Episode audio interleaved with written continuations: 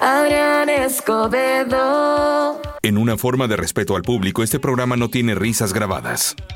Ánimo señores, oiga, me resulta ser que había unos científicos que estaban analizando las imágenes que estaba mandando en ese momento el eh, telescopio más potente que tenemos hasta la actualidad, que es el James Webb, y resulta que estaban viendo para allá, para Próxima Centauri, ¿sí? Y en uno de los exoplanetas, recuerda que los exoplanetas son los planetas que son similares a la Tierra, y estaban viendo a un planeta que le llaman Próxima B, que este planeta tiene varias particularidades. Una es un exoplaneta, eh, dice la NASA que puede haber vida ahí.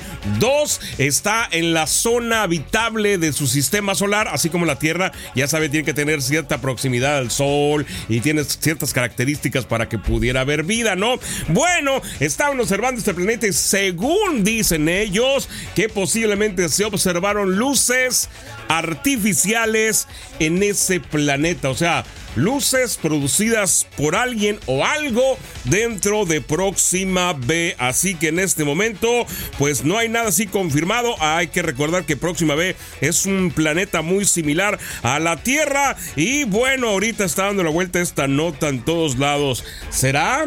¿Habrá? Diga usted, ¿sabe qué distancia está este planeta? Está a 4 millones de años luz, o sea, técnicamente no está tan lejos. Sí están cala bien lejos, ¿no? Pero técnicamente el universo no es una mega distancia como 20, 40 años luz, ¿no? Entonces, pues ah, vendrán los marcianos de ahí.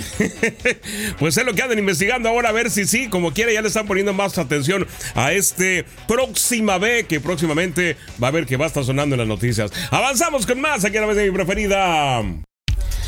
Estamos regresando. Resulta ser que Meta está anunciando que va a hacer un etiquetado de fotos generadas por la inteligencia artificial con el objetivo de proporcionar transparencia de que pues sus eh, plataformas, ya sea Facebook, ya sea este, Instagram, eh, WhatsApp, pues declaren que esas imágenes son creadas por inteligencia artificial. Oiga, pues qué raro, ¿no? Porque ya ve que pues ahora todo el mundo crea. Este.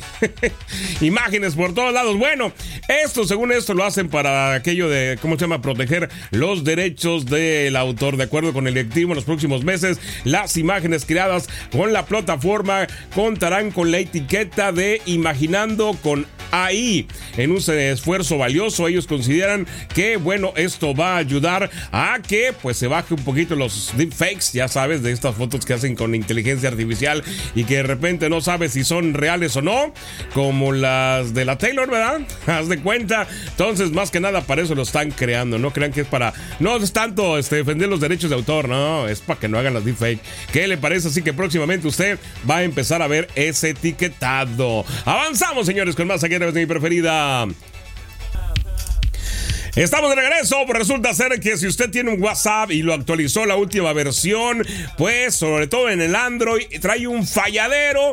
Eh, sobre todo al intentar abrir la cámara o la aplicación de fotografías, se cierra, se recicla. Dice algunos este, usuarios que incluso han tenido que reiniciar el, teléfono para que vuelva a trabajar, ya que esta este, mala versión del WhatsApp está haciendo todas estas fechorías con la fotografía. Lógicamente, pues mucha gente se asustó ¿no? Que si no lo estaban caqueando, de que si no era este, la versión original. Bueno, ¿cómo andan solucionando el problema de la cámara? Pues ahorita es regresarse a una versión anterior en lo que es Android. Al parecer en iOS no está fallando, ¿verdad?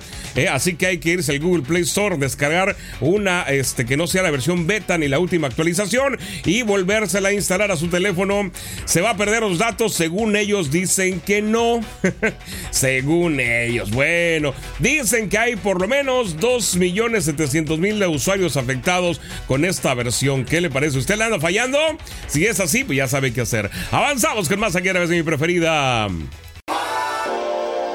Estamos regresando, ya me resulta ser que sí, los ciberdelincuentes hacen de las suyas y ahora están secuestrando celulares. ¿eh? Vamos a recordar que este no es un secuestro físico, o sea, no llegan con usted y le quitan el teléfono, no, no, no, no, no, no. Lo que hacen es un secuestro de modo interno a través de un malware, así es. Utilizan la técnica del phishing, que ya hemos platicado de esto, que se distingue al usar un un, eh, un conjunto de técnicas para manipular a las víctimas y sean ellos mismos quienes instalen este troyano, ¿no? Ya sea a través de promociones, de links, de correos, de mensajes, hasta que la persona cae. Una vez que cae, estos señores tienen el control total de su teléfono. No únicamente le pueden ver todo, sino inclusive mandar mensajes que usted los lea. Y bueno, es aquí donde le dicen tenemos secuestrado técnicamente su teléfono. Si no nos deposita, si no nos manda, si no, me voy a adueñar de su celular y va a perder toda su información. En ese momento ya tienen secuestrado su celular y dicen para muestra te voy a bloquear la pantalla y no lo vas a poder desbloquear hasta en tanto tiempo. Y dicho y hecho. Entonces, pues ya una ahí se apanica, ya la regó y como no quiere perder su, su teléfono, pues lógicamente caen en esto. Así que hay que tener cuidado. Otra cosa que también están secuestrando Parece una broma, pero esto ya hay algunas revistas, algunos hechos donde algunas personas han secuestrado el control del clima. Haga de cuenta que usted programa en su casa que quiere estar, no sé, a 50 grados o 30, lo que le guste, le ponen ahí, ¿no? Y de repente su, su clima se va hacia arriba, la temperatura a muy caliente y de repente aparece en la pantalla, si no me mandas un Bitcoin o si no me mandas tanta lana, te voy a coser en tu casa. Así que señores, sí, acuérdense, cualquier cualquier cosa que esté conectada a la red es hackeable. Avanzamos, señores, con más aquí a través de mi preferida. Seguimos aquí a través de mi preferida. Óigame, ahorita vamos a platicar de esta fecha importante que ya la tenemos, pues prácticamente la vuelta de la esquina. Y que bueno, hay gente que le gusta, hay gente que no le gusta, hay gente que regala, hay gente que no regala. En fin, ya todos estamos planeando qué se va a regalar el día de San Valentín. ¿Por qué ese día hay que regalar? Bueno, ahorita vamos a platicar de eso, no se vaya. Estamos de regreso, pues llega ese día del año en donde el amor está en el aire, las tiendas se convierten en el paraíso de los corazones y los ositos de peluche, así como si todos fuéramos pues dados a regalar algo, ¿verdad? Dicen que San Valentín es el día del amor y la amistad, pero para algunos más bien es el día de la emergencia amorosa. ¿Le ha pasado? Eh, es casi como Navidad, ahí andas a la hora del hora viendo qué regalar, oiga, ¿qué es eso? Hay que preparar prepararse si va a regalar algo y si no, pues también hay que avisar que no va a regalar uno nada, oiga, porque seguramente usted le ha pasado que tenía una de esas parejas que eran así todas detallistas y que todo le daban y de repente usted pues nada, usted nada más se le quedaba viendo el regalo y como que, oiga, este, yo te tengo que regalar, eh, mm, ¿le ha tocado? ¿Le ha pasado? ¿Verdad que se siente bien feo? ¿Eh? El no tener que regalar, ¿no? El que te regalen, pues no se va a sentir feo, pero el que usted tenga que regalar y la otra persona se queda así como esperando, ¿y el mío? y usted dice, te amo mucho y un abrazo y se acabó. Eh, ya sabe, empieza esa tensión que puede causar este día de San Valentín en las relaciones, ya que para algunos, como decíamos, es la oportunidad de demostrar su amor y su afecto de una manera tangible y lógicamente material. Para otros es una fecha que genera estrés y expectativas poco realistas. ¿Por qué? Porque entra el regalar, no regalar. El regalar es amor, si no regalo es que no la amo, si no me regala es que no me quiere o si me quieren. y ahí empiezan los que puedo hacer. Dicen que el amor lo puede todo, pero sobrevivir una discusión, si es necesario regalar el San Valentino, no, ahí lo que el amor hasta se va, oiga. Esa es una verdadera prueba de fuego. No me cree, pregúntele, pregúntele a su pareja, amor, ¿este San Valentín quieres que te regale algo? Y si la respuesta es un no, de parte de un hombre, mujeres, no quiere nada, de verdad no quiere nada. Hombres, si la respuesta es un no, más te vale que vayas preparando un buen regalo. Buen regalo. Ahorita regresamos con más aquí a vez de mi preferida. Estamos regresando, platicando en esta fecha que se avecina del San Valentín. Fíjate que el día de San Valentín es como el comer tajali. Pase una vez al año, pero hace todo un alborote que puede durar todo el año. Depende, depende cómo haya estado el regalo. ¿A poco no, oiga? no, muchos dicen que no, pero sí, cómo no, oiga. Eh, problemas esos, esos eh, detalles comerciales que nos tienen atados a que todas las fechas conmemorativas, ¿se ha fijado? Hay que regalar algo. ¿eh? Y bueno, y peor si te toca un fanático fanática de las fechas, ¿eh? que el 14 de febrero es importante, porque es importante? Y para ti es otro día en el calendario. Y para muchos es ya merito. Ya merito es quincena. Esa es otra, oiga. ¿A quién se le ocurrió poner el San Valentín en un 14? Hágame el favor, o sea, suficiente prueba es con que usted vaya a regalar algo para que todavía ese día no tenga con qué regalar.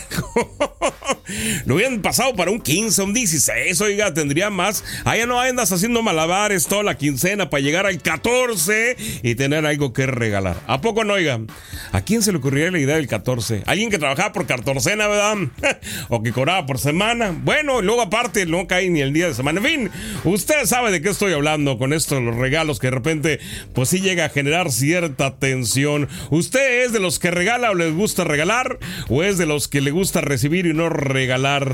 ¿Eh? ¿Cómo la anda pasando? Ahorita regresamos con eso, no se vaya.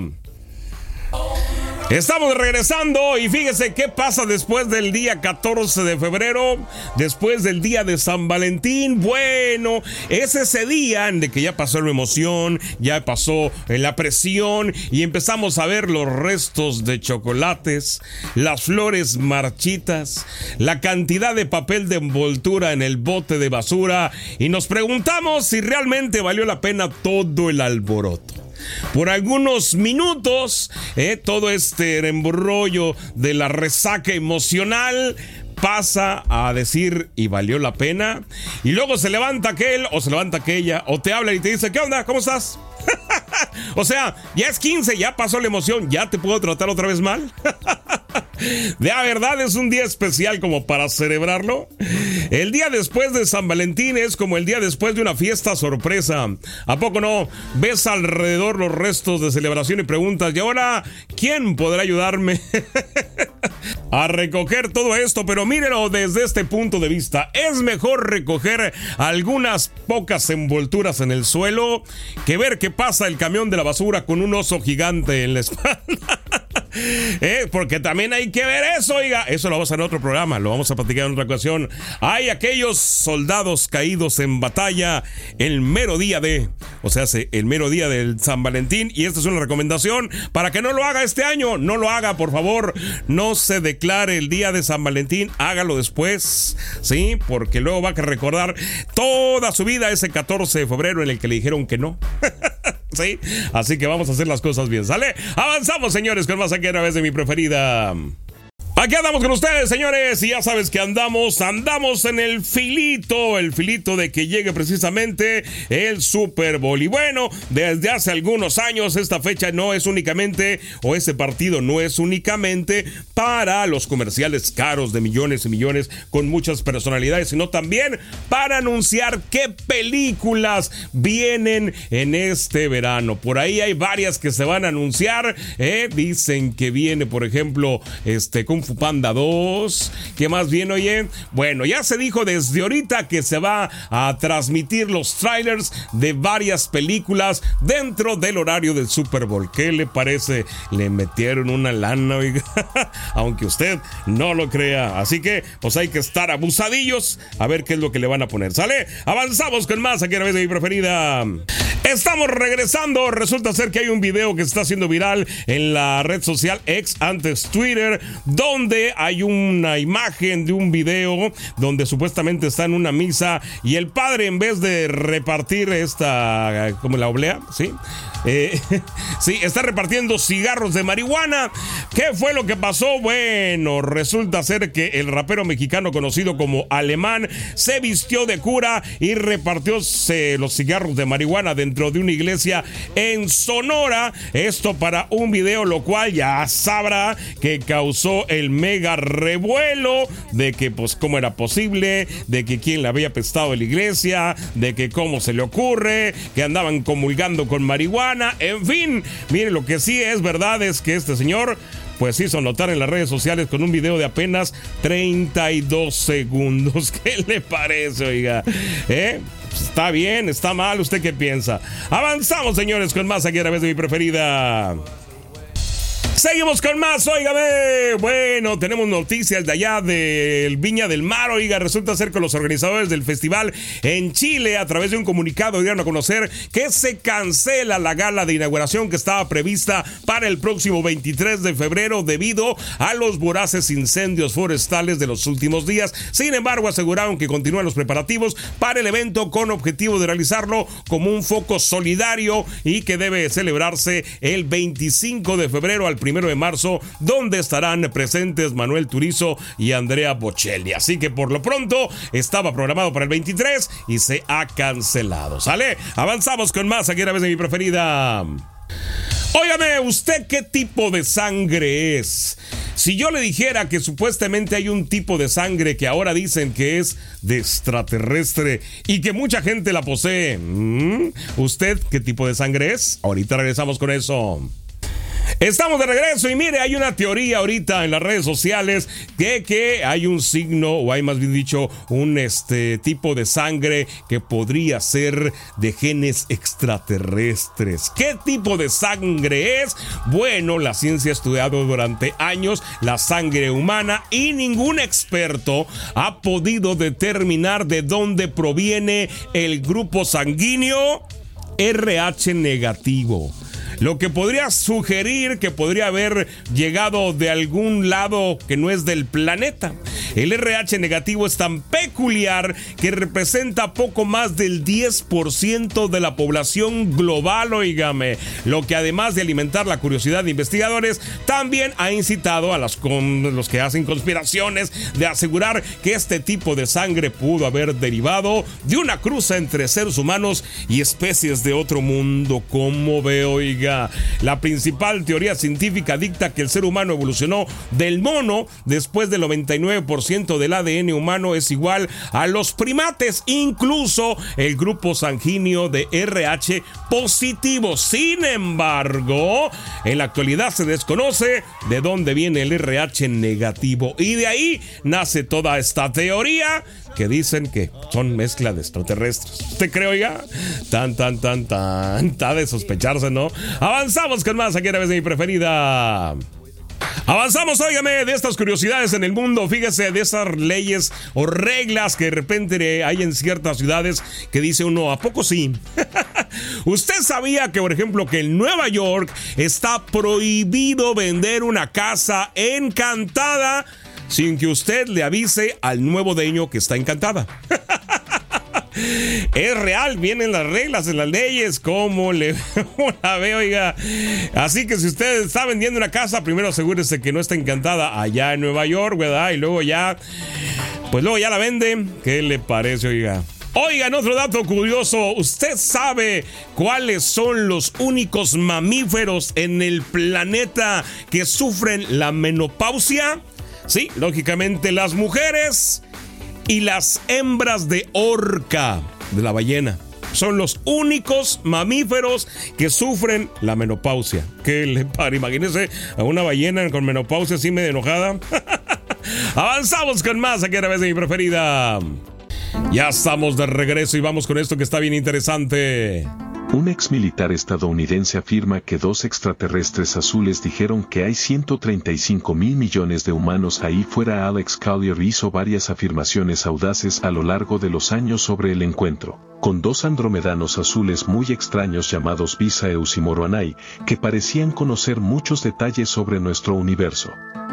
Un exoficial del ejército de los Estados Unidos afirma que se reunió con dos extraterrestres azulados que dijeron que hay 135 mil millones de humanos.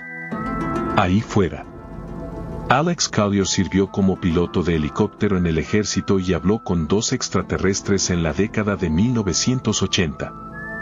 Afirmó que el contacto fue tan grande que en realidad lo llevaron a su nave espacial, donde lo obligaron a usar un cinturón especial para que los extraterrestres, conocidos como andromedanos, llamados Visaeus y Moroanai, pudieran hablar con él durante un periodo de tres meses y durante su charla, que ha sido considerada como uno de los ejemplos más profundos de contacto entre extraterrestres y humanos, los extraterrestres divulgaron muchas cosas reveladoras sobre los humanos y la vida en el universo. Afirmó que la pareja le dijo que el universo fue creado hace 21 mil millones de años y contiene más de 135 mil millones de humanos. También describió a los extraterrestres como de color de piel azulado y afirmó que la primera vez que los conoció fue cuando estaba jugando al escondite en un campo, se quedó dormido y despertó en una mesa. Dijo, mientras estoy acostado en esta mesa. Había un hombre, que era muy alto, de unos siete pies de altura, tenía la piel de color azul claro y era físicamente perfecto. Todo lo que pude decirles fue que reconocí instantáneamente quiénes eran estos hombres y que no tenía miedo, y que los amé instantáneamente. La razón por la que han venido a visitarme es porque genéticamente, el linaje de mi familia va hacia ellos y la historia que me contaron fue que hace 62.000 años yo estaba aquí como parte de un puesto de avanzada. Intenté romper una discusión entre otras dos razas visitantes y me mataron, lo que me ha puesto en el ciclo de reencarnación de la Tierra. Durante la charla, que dio en Japón en 2007, afirmó que Visaeus tenía alrededor de 43.000 años y que Moroanai tenía unos vivaces 1.700 años. Afirma que le pusieron una pequeña gorra de metal en la cabeza que hacía que aparecieran monitores en las paredes del interior de la nave, mostrando diferentes escenas de vidas que, según él, eran todas sus vidas pasadas. Y después de revelarle detalles sobre el universo, explicó, si esta es la verdadera naturaleza de nuestro universo y cómo funciona, entonces debemos darnos cuenta de que hay más para nosotros también, ya que estamos conectados a este proceso como bueno, en la mayoría de los niveles, si no en todos.